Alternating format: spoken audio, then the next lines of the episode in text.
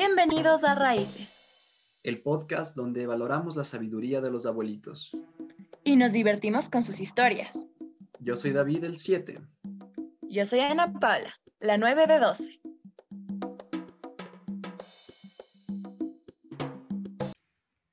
Hoy nos encontramos junto con David en la casa de nuestros tíos Pilita y Homerito.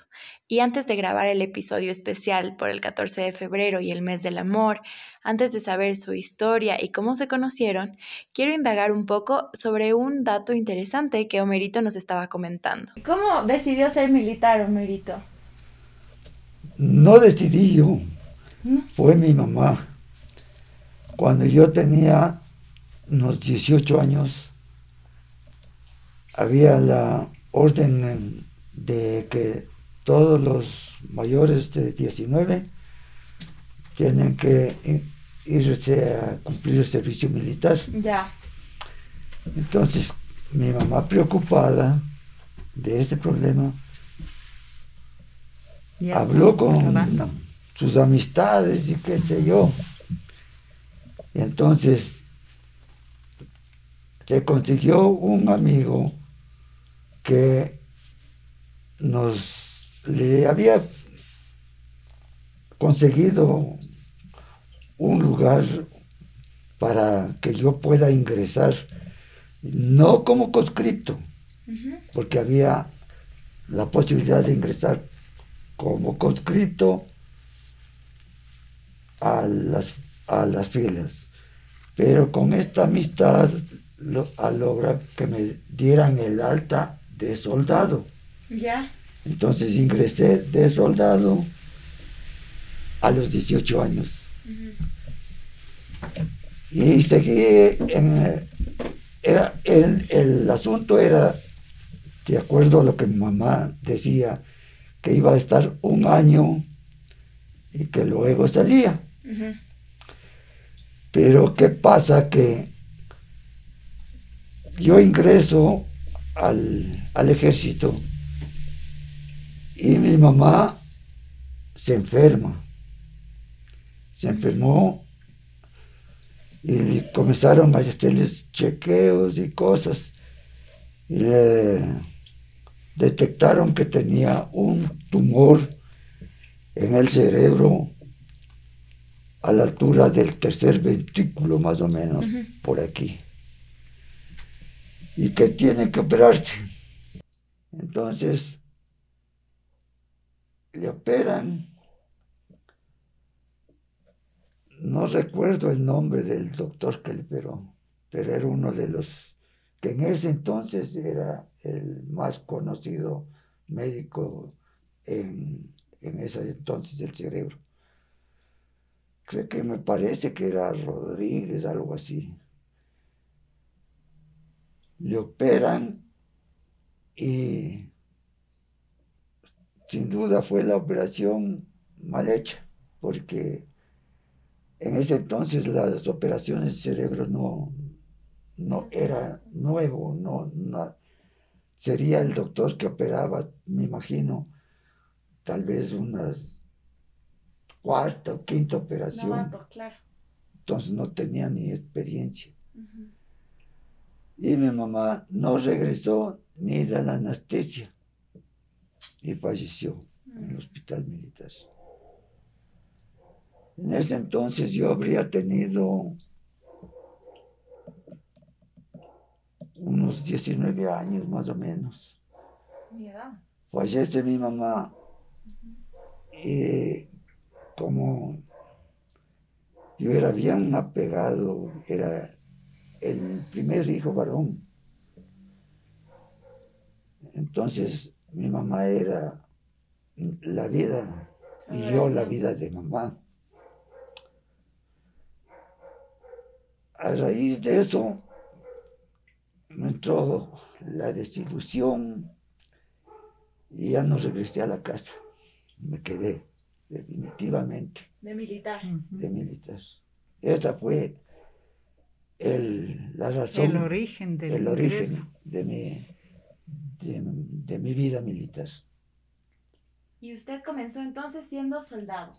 Sí, comencé siendo soldado. ¿Y cómo fue su carrera militar? La carrera militar comencé aquí en, en el Yaguachi. Me mandaron al grupo mecanizado,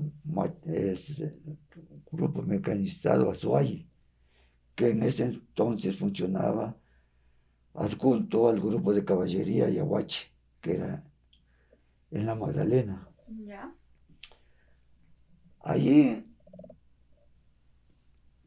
permanecimos como unos dos, tres años, creo.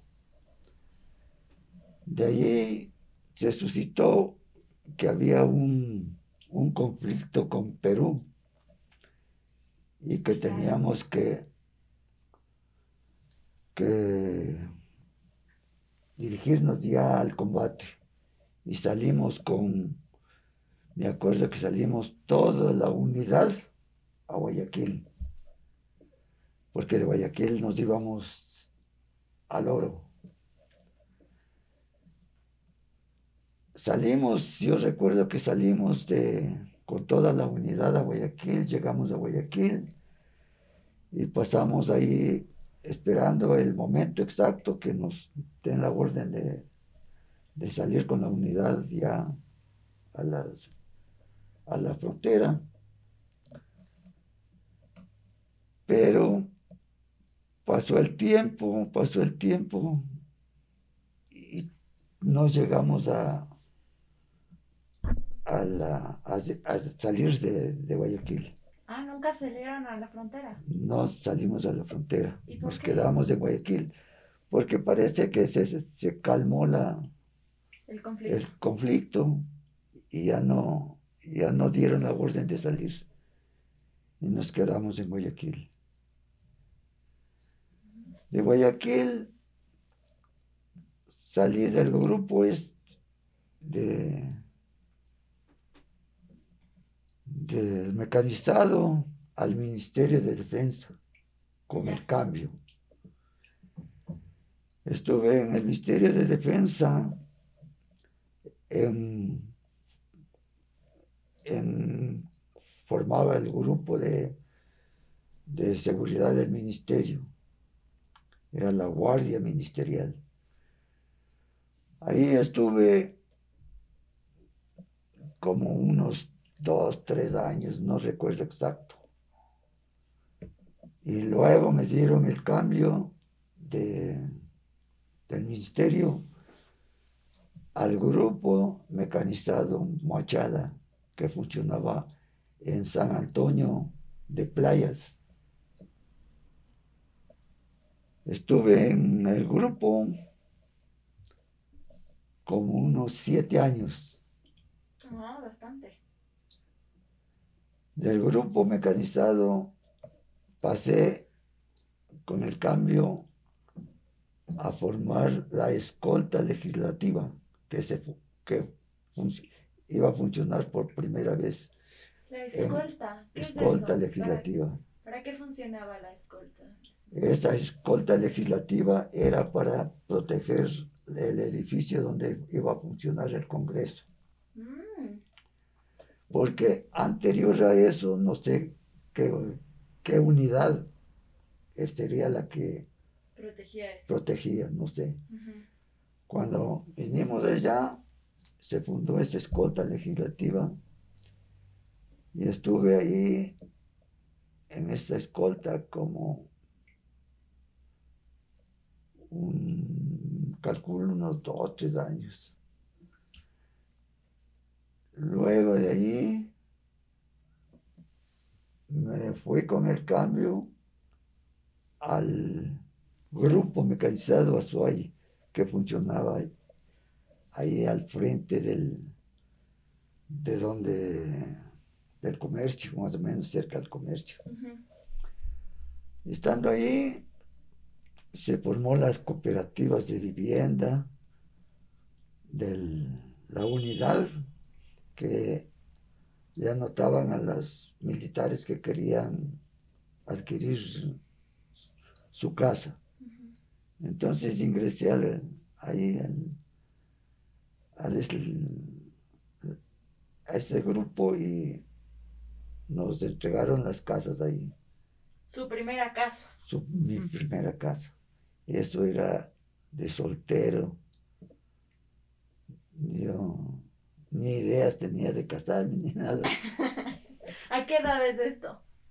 Eso eh, debe ser más o menos Unos treinta y pico de años Unos- tenías.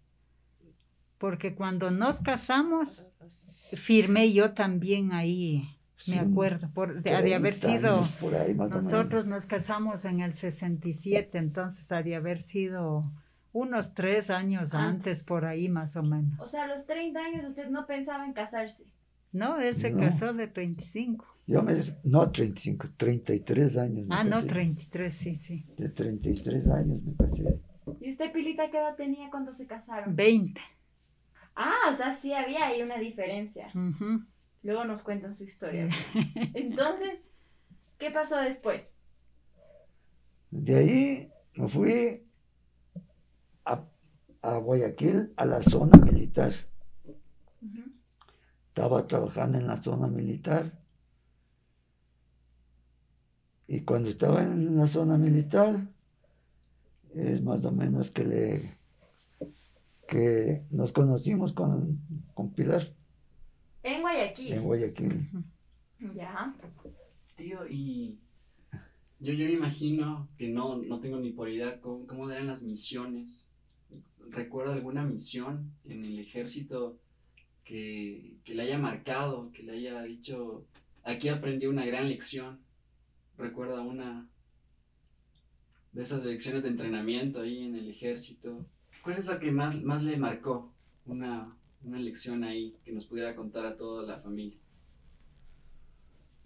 Bueno, hay tantas cosas que se suscitan, pero una de esas me acuerdo que de acuerdo a los grados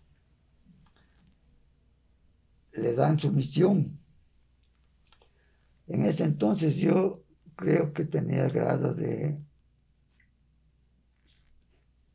sargento, no, no, de cabo, cabo primero porque el cabo primero era artillero de los tanques, o sea, el que se encargaba de hacer el, el fuego con la metralla, con, con el cañón o con las metrallas en el tanque.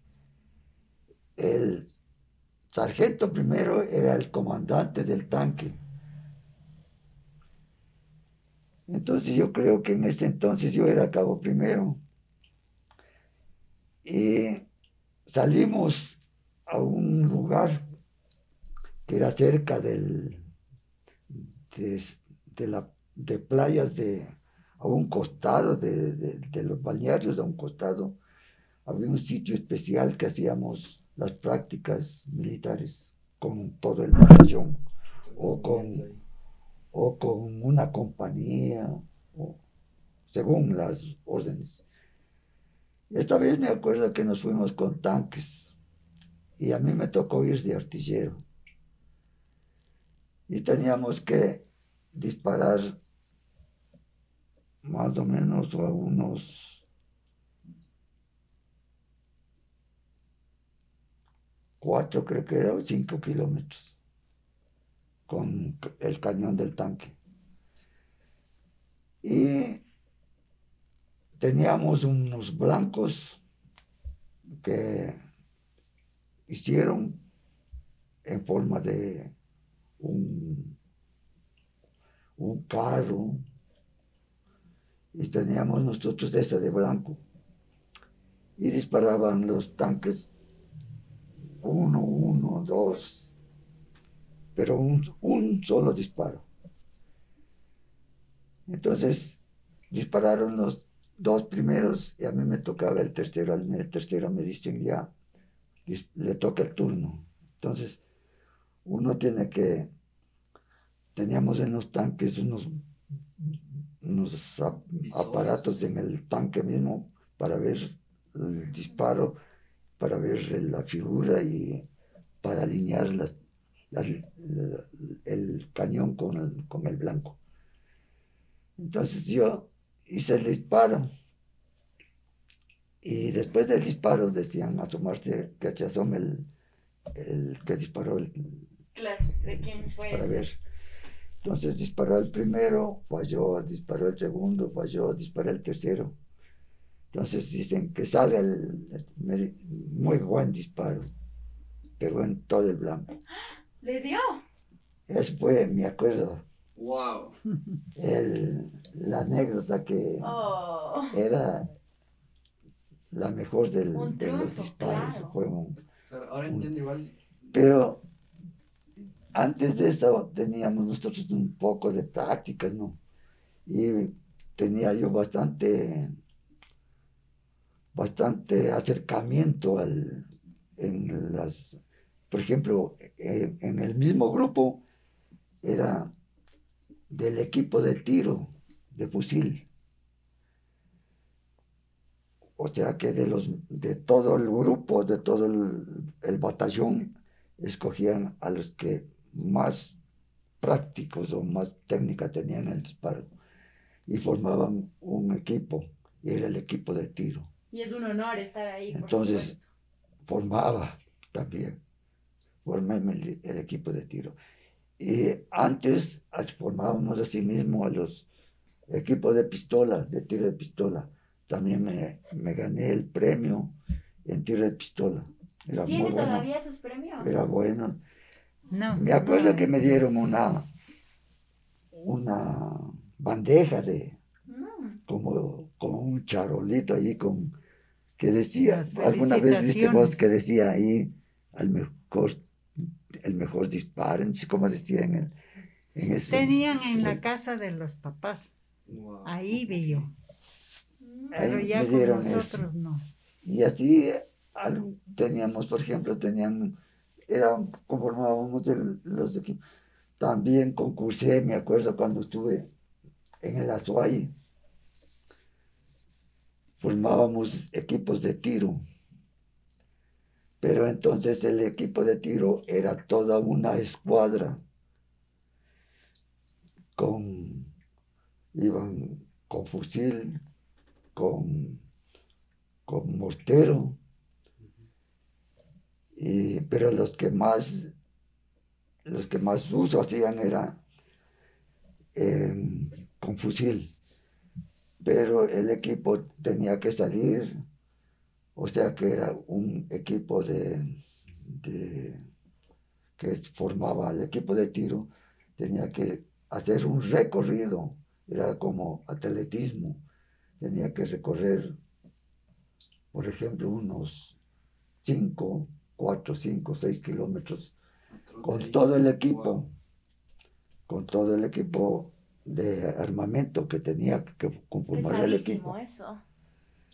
Entonces hacíamos ese recorrido, pero no era un recorrido solamente por, por, Por por- la playa, eh, sino que era por diferentes lados, por, por agua, por hacían cruzar ríos, todo era planificado un camino para el, el recorrido.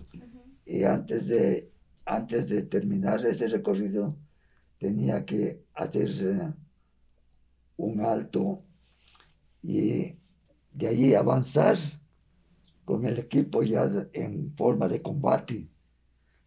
Tenían que dar órdenes de avanzar hasta que llegábamos a la distancia de hacer los disparos. Y ahí ordenaban, decían, alistar las armas, apuntar, fuego. Y de acuerdo al, al número de impactos que pegaban el equipo en, la, en los ah, unos carteles que hacían para, Como unos para, blancos. claro, hacían unos carteles que estaban todos listos para, para de- poder contabilizar la- los tiros que acertaron en el, en el blanco y los que no. Entonces hacían todo eso y ahí me acuerdo que también ganamos con el equipo de tiro del, del grupo mecanizado Suey, porque era un concurso entre unidades. Ah, de, de infantería, fuerzas blindadas, caballería, un- artillería, algunos de algunas armas hacían sus equipos y salían y le contabilizaban el tiempo de recorrido, que lleguen con todo el armamento, que hagan el, avance correcto, que hagan los disparos, que regresen y den el, el, parte sobre las novedades que hay en, en, el, en la escuadra de tiro, el equipo de tiro, que no tengan pérdida de, de armamento ni pérdida de, cosas que tengan. Ahí llegaba la, daban las, los, quién ha ganado primero, segundo, tercero y así. Y cuando llegaba a la unidad, le daban el parte al jefe de la unidad de que perdió, salió primero, salió segundo, o ganó. Wow. Entonces ganamos ahí y el premio que nos daban es que al equipo de tiro nos daban, por ejemplo, tres días que se vayan a la, a la casa y disfruten de esas vacaciones. Este, oh. esas eran las... Y claro que el, la, el premio que le daban al equipo se quedaba en unidad. Y alguno de sus hijos, Alex y Joa, también buscó esa misma línea, la rama del ejército. Sabe que, como yo sabía, yo vivía en carne propia la situación que pues, se pasa en el ejército. Entonces, nunca yo eh, insistí ni, ni les eh, traté de, de corregirles a que sean militares, no porque es una vida muy dura, muy fuerte, tanto física como hay una serie de, de, cosas que pasan uno en el que eh, se necesita de una resistencia física y una moral que le, que llegan a, elevar al, al personal para que resista cualquier dificultad. Eso digamos, eso en, eh, a, pocos rasgos nomás, porque de ahí hay una serie de, de formaciones más fuertes que se, que se siguen. Sí, definitivamente la carrera militar es una profesión muy demandante y exigente.